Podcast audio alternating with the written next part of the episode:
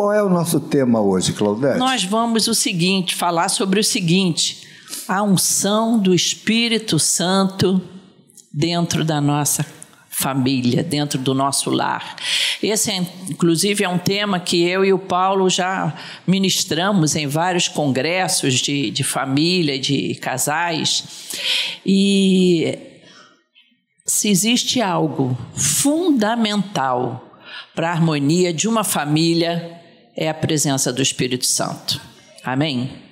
Por isso que você que está me ouvindo nessa noite, ou na internet ou aqui, você precisa orar para que o seu marido ou a sua esposa tenham uma experiência com Jesus.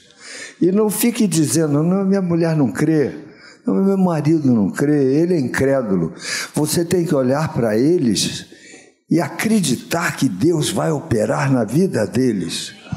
Você tem que profetizar que a tua esposa e que o teu marido são do Senhor e tratá-los como eles fossem pessoas cheias do Espírito Santo, ainda que eles não sejam, pela fé. Eu me lembro que a Claudete chegava para o Paulinho, Paulinho não valia nada, né? Quer dizer, valia muito. Fala assim no meu filho, não. Tá certo. É aquela fase de adolescente, né, gente? Rebelde, não quer saber nada com o campeonato. Mas a Claudete chegava para ele e dizia assim: agora você vai orar.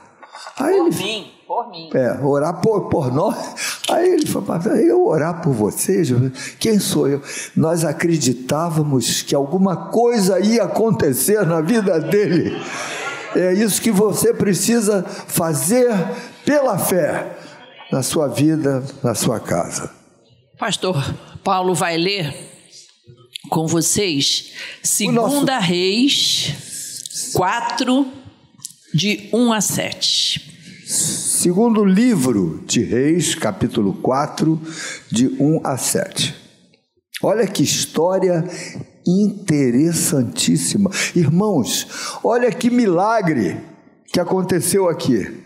Certa mulher, das mulheres dos discípulos dos profetas, os profetas tinham discípulos, eles eram líderes, homens de Deus, e esses homens eram casados. E uma dessas mulheres clamou a Eliseu. Eliseu era o profeta de Deus naquela época, dizendo: Meu marido, teu servo, morreu. E tu sabes que ele temia ao Senhor. Olha que coisa interessante. Ele temia ao Senhor. É chegado o credor para levar meus dois filhos para lhes serem escravos.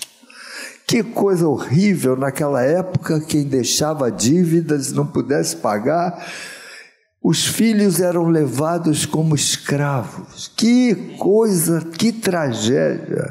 Mas era a lei da época. Vocês estão se esquecendo que eu estou falando de alguns mil anos antes de Cristo. Pois bem, e aí o Eliseu se condoeu com o drama daquela mulher, viúva, e os seus filhos iam ser levados de escravos. E ele perguntou para ela assim: Que te hei de fazer? Dize-me o que é que você tem em casa? E ela respondeu: Tua serva não tem nada em casa,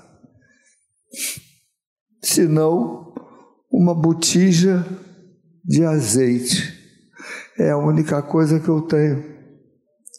Então ele disse: Vai, pede emprestadas vasilhas a todos os teus vizinhos, vasilhas vazias não cheias, não poucas.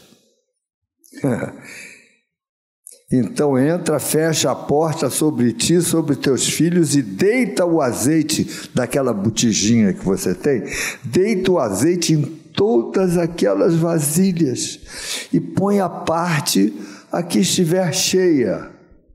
Olha, olha, olha a multiplicação do azeite aí, gente.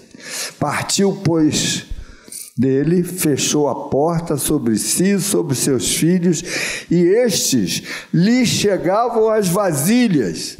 Os meninos foram nos vizinhos pegando vasilha, não poucas. e eles lhe, chegavam as vasilhas e ela os enchia, as enchia. Cheias as vasilhas, disse ela a um dos filhos: Chega-me aqui mais uma vasilha. Ele respondeu: Não há mais vasilha nenhuma. E o azeite parou. Durma com um barulho desse. O azeite parou depois que as vasilhas estavam cheias. Meus irmãos, isso é um milagre. Então ela foi, fez saber ao Eliseu, ao homem de Deus, e ele disse: Vai, vende o azeite paga a tua dívida, e tu e teus filhos vivei do resto. Vivei do resto. Era azeite para chuchu. Meu Deus, eu nem calculo quantas vasilhas eram, mas eles podiam viver do resto com, com azeite multiplicado. Interessante dessa história é que ela começa com um problema mas ela termina com abundância. Primeira coisa que eu gostaria de dizer a vocês hoje é que Deus não terminou a sua história.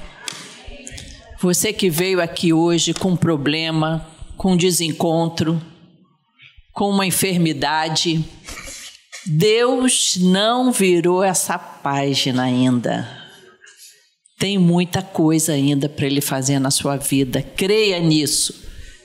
E vamos ver o que, que Deus fez na vida desse homem. A primeira coisa que a gente aprende nessa história, que traz alguns princípios para que eu e você tiremos dessa história algum algo que nos, nos ensine.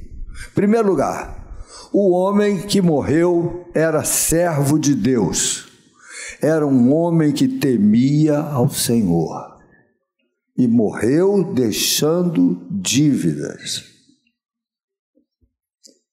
O que, que eu entendo aí? É que ele era servo de Deus, mas era meio desorganizado nas, nas finanças. Ou pelo menos ele gastou mais do que ganhava, fez dívida, não conseguiu pagar as dívidas. Então, Viver um drama financeiro não significa que você não pertence a Deus ou que Deus não te ama. Não. Você está debaixo de um, de um, de um mundo, de um tempo, de um tempo que tem, tem regras e que é cruel com aqueles que por algum motivo não têm como pagar suas dívidas. Foi o que aconteceu com esse homem. Mesmo na vida de homens e mulheres de Deus, nem tudo corre às mil maravilhas. É isso que você precisa entender.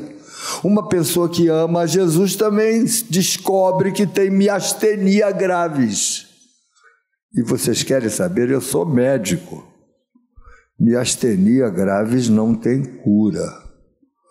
É uma doença que vai piorando paulatinamente, deixando a pessoa paralisada. Se que alguém depois quiser conversar comigo sobre as minúcias da miastenia graves, como os processos da placa neuromotora, da placa mioneural, em suma, que a, a junção do sistema neurológico e, e, a, e a fibra muscular, a gente bate um papo, mas isso não é importante. Importante é que ela foi curada de uma doença incurável. E você que está me ouvindo nessa noite pode ter esperança, porque Deus ainda é o mesmo. Amém, meus irmãos? Amém. E muitas vezes nas famílias que temem a Deus, acontecem problemas. É? Basta a gente olhar esses dois anos de pandemia. Tivemos irmãos queridos, um médico mesmo, amigo nosso, lá da igreja Jacarepaguá, trabalhando no intensivo, um moço novo, 40 anos, 40 e poucos e um anos. bom médico. Bom médico, se dedicando ali, morreu de Covid. Não é? Deixando dois filhos menores de idade. Então, mesmo na, nos lares mais abençoados, de vez em quando chega o problema. Mas uma coisa que a gente precisa aprender nesse texto é como lidar com os problemas que chegam em família. Primeira coisa que a gente vê é que essa família tinha um bom convívio com os seus vizinhos. Eles deviam ser pessoas generosas, simpáticas, agradáveis, gente que coopera na sua vizinhança, porque quando gente eles que precisaram, cumprimenta as pessoas com um sorriso. é verdade. Que tem sempre uma palavra bonitinha para o filho do vizinho. É o filho do teu vizinho é o menino mais bonito do bairro. Se não for, fala do mesmo jeito. Fala pro, pro, pro pai, que garoto bonito é teu filho, parabéns. Diz que quem quer me agradar, agrada a quem fi- meus filhos beijam, beijam minha boca doça. Então, seja agradável, faça da sua vizinhança um lugar onde as pessoas gostem de você. E não é só a vizinhança, no trabalho. Como é que você lida com as pessoas? É, é, nos ambientes que você frequenta, você nunca vai saber se Deus vai usar alguém ali para te abençoar. Eu lembro que o, o Paulo, logo que nós casamos, ele tinha aí um emprego só. E vocês sabem que médico sempre foi aquela profissão que tinha horários eh, reduzidos, né? Mas quando horário é reduzido, o salário também é reduzido. E então podia ter uma outra situação, um outro emprego. E estávamos nós lá vivendo justinho, né? Com a boca do bode, entendeu? Com um emprego só. Mas ele fez amigos. E aí, um desses amigos da época da residência médica ligou para ele: Ô Paulo, Eu, eu, eu, eu, eu fazia amigos onde eu trabalhava, né? Todo mundo gostava de mim e eu gostava de todo mundo. Aí um deles disse, Paulo, tem uma vaga, abriu uma vaga de otorrino. Você não é otorrino? Vai lá. E era o Hospital da Marinha. Eu entrei para esse hospital, trabalhei lá 40 anos.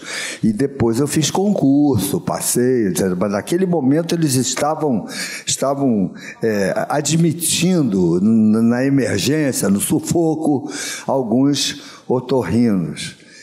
Mas se eu não fosse amigo daquele colega, ele não teria falado comigo. Quer dizer, Deus usa pessoas para te abençoar. Deus usa teus vizinhos, Deus usa teus amigos, Deus usa teus familiares que você faz telefona para eles, conversa com eles, podem ser parentes, mas tem que ser amigos. outra coisa interessante nesse texto é que o profeta perguntou para ela: o que que você tem em casa? E eu te pergunto, como é que anda a tua casa? Você está precisando de um milagre? Como anda a sua casa espiritualmente? Vocês oram juntos? Vocês leem a palavra de Deus?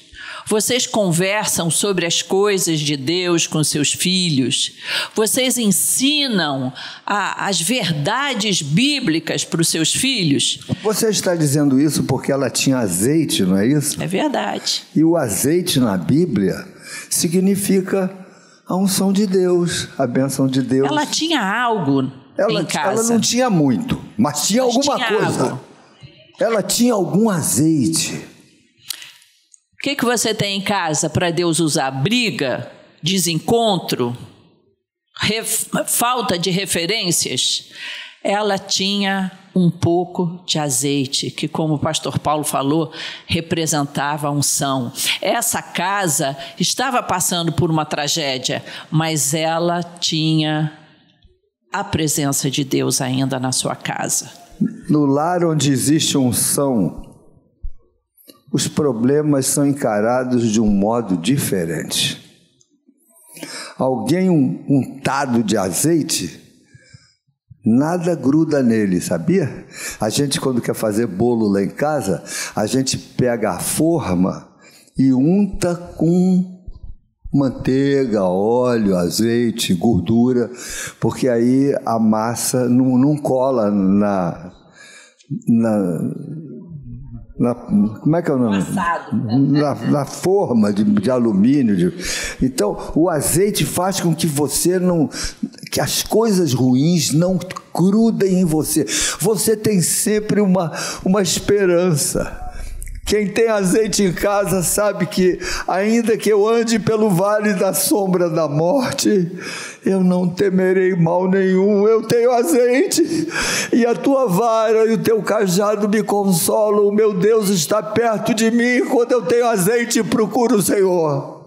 Verdade, procura a unção de Deus na tua casa. Interessante que hoje eu fui abrir lá a porta, minha porta de entrada. Gente, tá assim. Ah, falei, logo hoje que a gente vai pregar por, sobre azeite, sobre unção, estamos precisando botar azeite nessa dobradiça, óleo nessa dobradiça, porque casa que não tem unção de Deus tem reclamação. Esse barulhinho enjoado dentro de casa, sempre atendendo o outro com uma palavra rude, sempre é, é, é, dizendo assim, um, praguejando, ah, você não serve para nada mesmo, é, eu sabia que você não ia fazer isso, isso aí, isso tudo é fruto de falta de unção. Como é que a gente faz, Claudete, para o azeite crescer na nossa casa, na nossa vida? Como é que o que, é que a gente pode falar para esses irmãos para eles terem mais azeite? Joelho no chão, no, orando, clamando, Senhor, a minha casa precisa da tua presença. Aí você vai dizer: Ah, eu até quero, mas esse marido aí não quer nada com isso.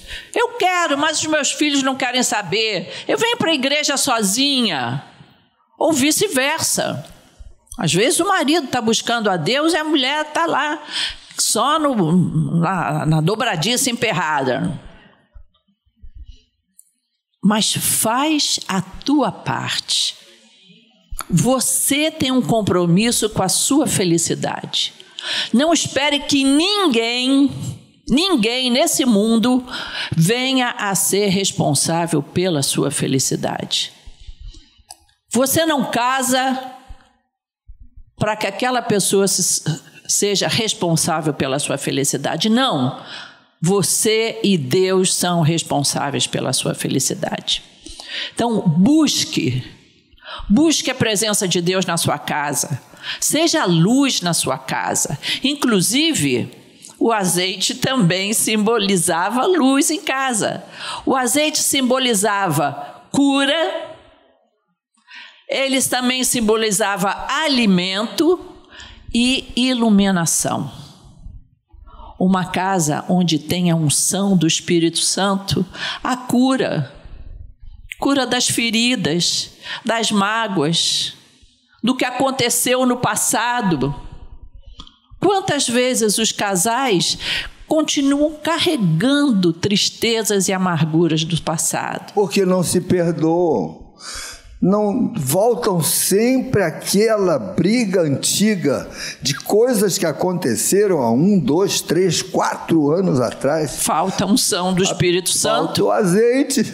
Porque ninguém consegue perdoar se o Espírito Santo não tiver envolvido no teu coração. Uma casa aonde tem a unção do Espírito Santo, você é alimento para o outro. Sabe quando as pessoas te sustentam no dia ruim? É alimento espiritual para você. A casa que tem a unção de Deus, quando um está passando uma fase difícil, um desemprego, o outro diz: vai dar certo, não desanima, não, você vai conseguir. Vamos ver qual o curso que você pode agregar aí no teu currículo para melhorar. Ou você, meu filho, você não está conseguindo acompanhar essa matéria? Vamos ver o que a gente pode fazer por você.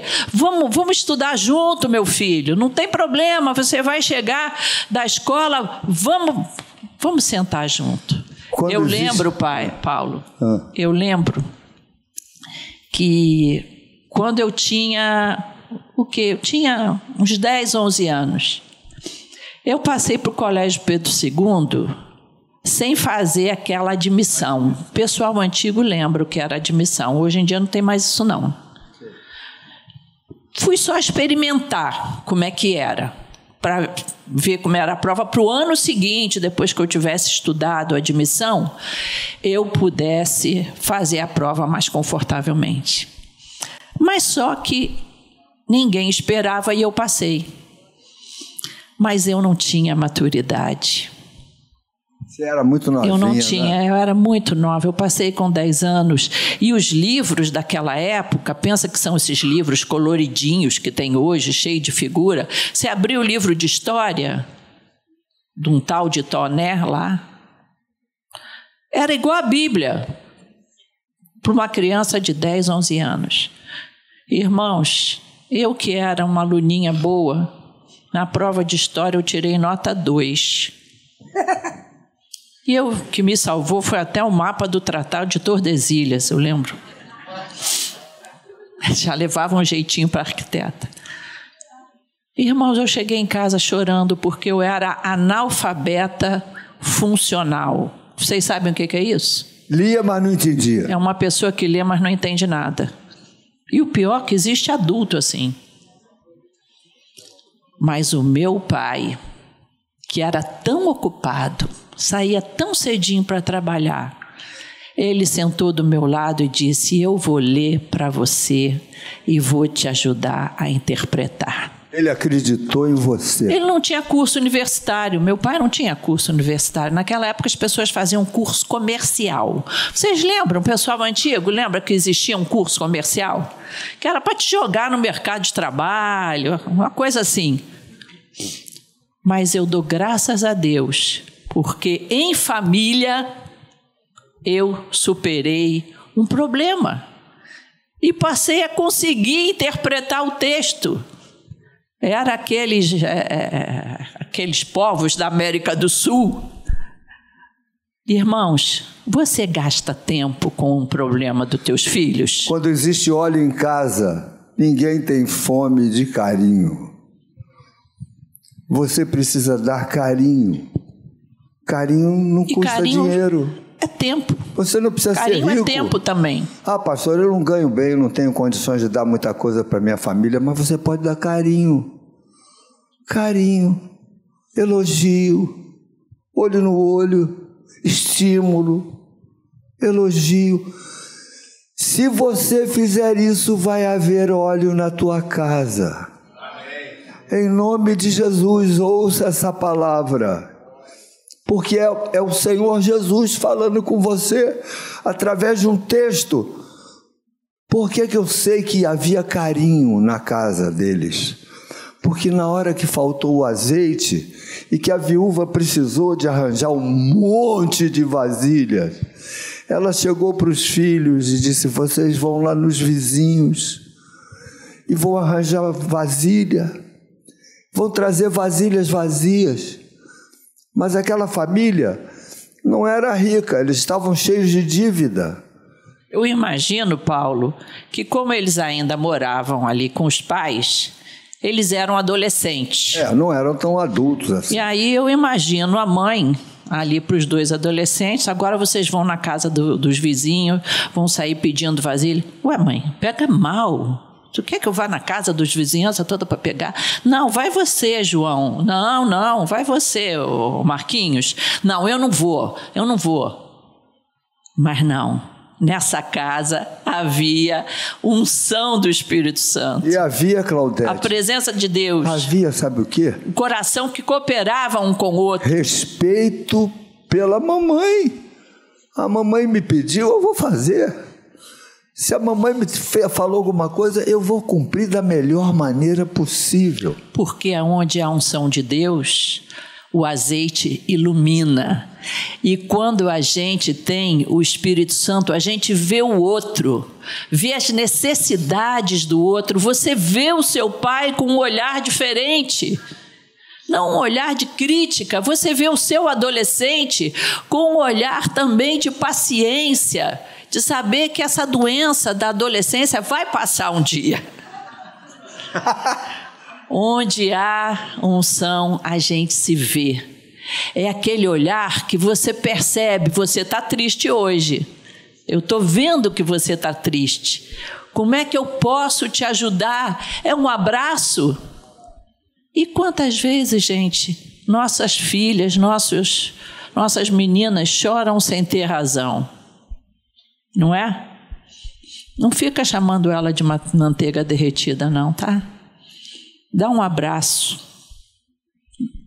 Recebe fala, com carinho. Há momentos que nem precisa falar Ela nada. só quer um abraço pois é, teu. É, pois é. Ela só quer um abraço. Vai crescer, vai passar. Não desista da sua família. Eu queria pedir a você que está aqui nesse momento, olha para quem está do teu lado e fala para a pessoa com um bom sorriso. Não desista da sua família. Fala. Fala para quem está perto de você. Não desista da sua família. Ah, pastor, você está falando isso porque você não conhece o brucutu que eu tenho lá em casa. Pois não desista do teu brucutu.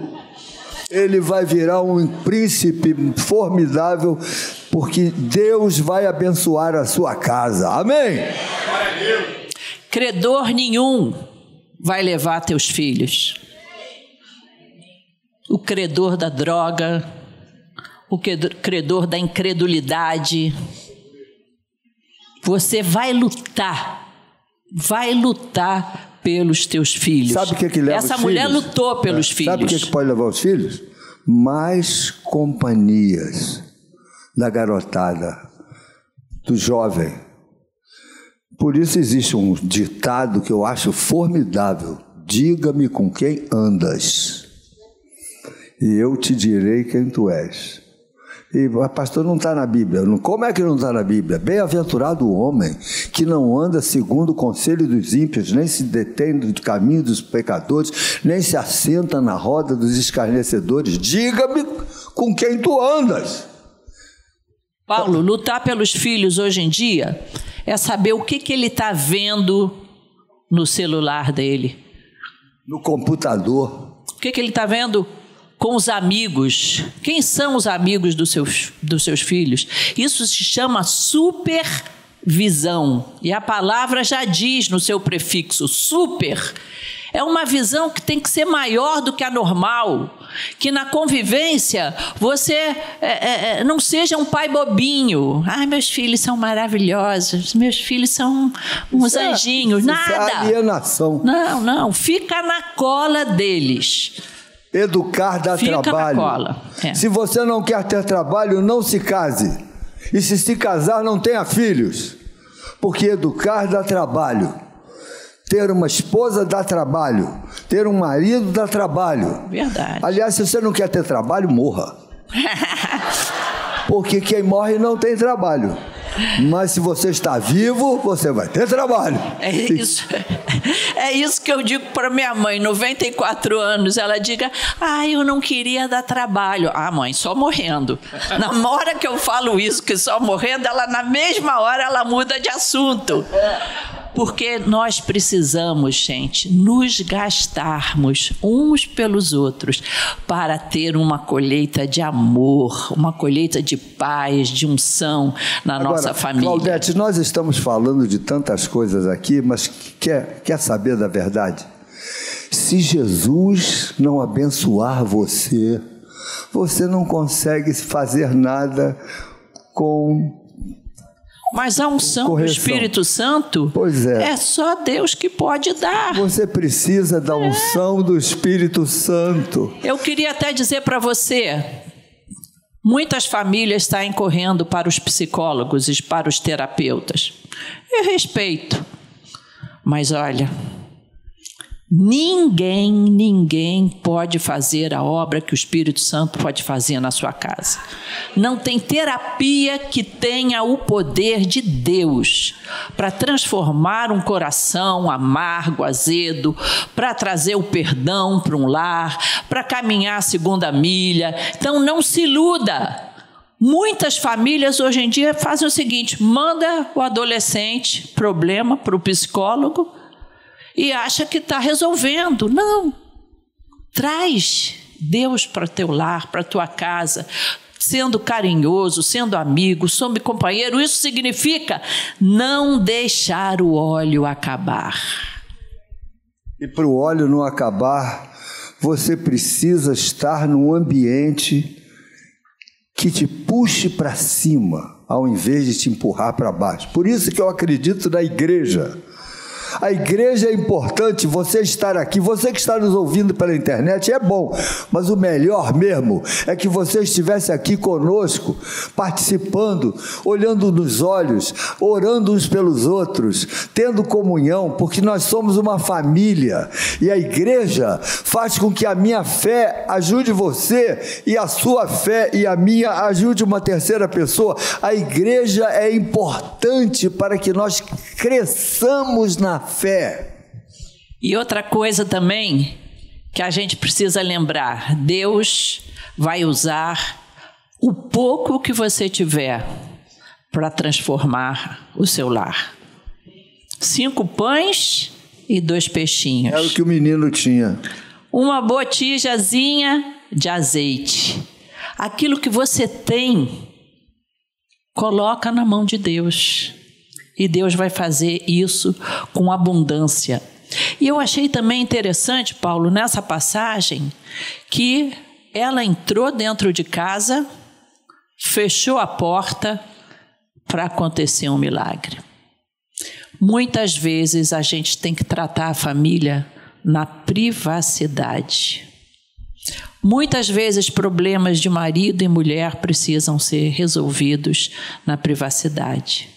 Nada de ficar espalhando para as amigas e para as vizinhas que o seu marido fez isso, fez aquilo, que ele não vale nada, que ele, que ele é um. Às um, vezes a um... pessoa precisa de um aconselhamento, de, de abrir o coração, mas isso tem que ser muito, muito, muito restrito para que a pessoa não perca depois a, a, como é que eu vou dizer a chance de se restabelecer. Porque às vezes a pessoa foi tão detonada, aquele filho foi tão detonado, algumas é, o pessoas, povo desacredita, a pessoa não quer voltar. Algumas pessoas tiveram certa dificuldade de voltar para a igreja, porque se sentiram com vergonha, porque fizeram alguma coisa errada e a mulher detonou o cara na igreja para orar com esse negócio de você precisa orar pelo meu marido. E nesse negócio de orar pelo meu marido só contava as coisas ruins dele. E aí depois que ele acertou a vida, teve dificuldade porque todo mundo, porque olha, Deus perdoa mas as pessoas não costumam perdoar, não, gente. Não exponha os seus filhos para os outros, não exponha o seu marido, não exponha a sua esposa, proteja a reputação deles. Porque você depois vai perdoar, Deus vai perdoar, mas as pessoas vão ficar só olhando para ele como se ele fosse um, um monstro. Então, isso é importante também. Aquela família ela, ela é unida, os filhos e a, a viúva. Na hora de trabalhar, trabalharam todos juntos.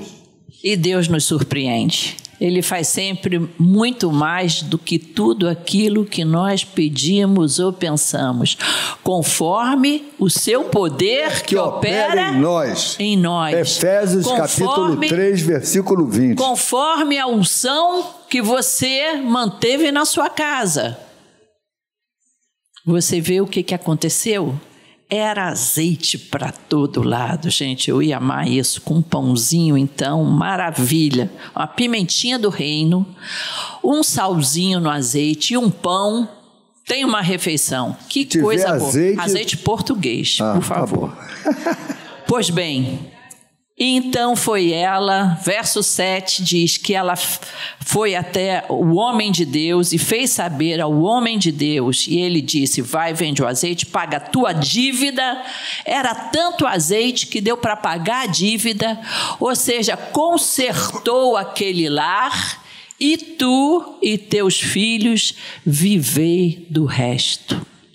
Eu acho que essas vasilhas eram enormes, Paulo. Eu acho que eram mais de 200 vasilhas, é. sei lá, eu não sei.